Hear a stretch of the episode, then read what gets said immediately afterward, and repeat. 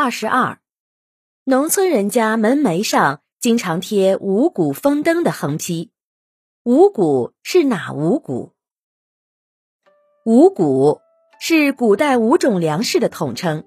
一般来说，五谷指的是稻、黍、稷、麦、菽。稻不用说，就是大米，是我们现在的主食。大米有质地细嫩、甘香可口的特点，但在古代，因为种植产量不高，春秋时候的孔子还把吃米饭和穿锦缎看成同等级的高级消费。麦子也是现在的主食来源之一，周代就出现了小麦种植。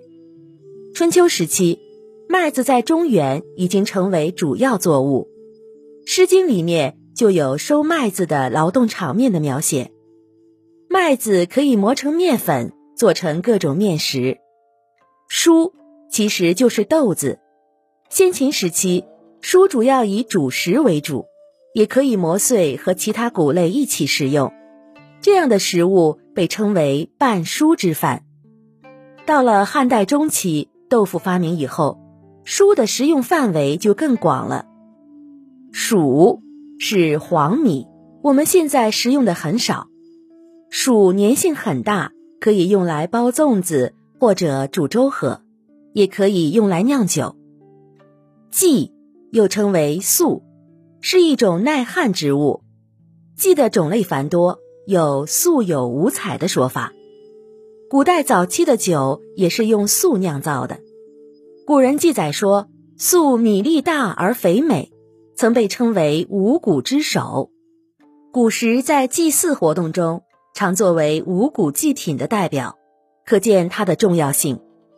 但由于粟产量不高，现在已经不作为我们的主食了。在古代，除了五谷以外，主食还有菇，菇又叫雕糊或安胡。这种谷物在先秦两汉时期是贵族经常食用的。它米粒细长，呈深褐色，做成饭之后甘甜滑软。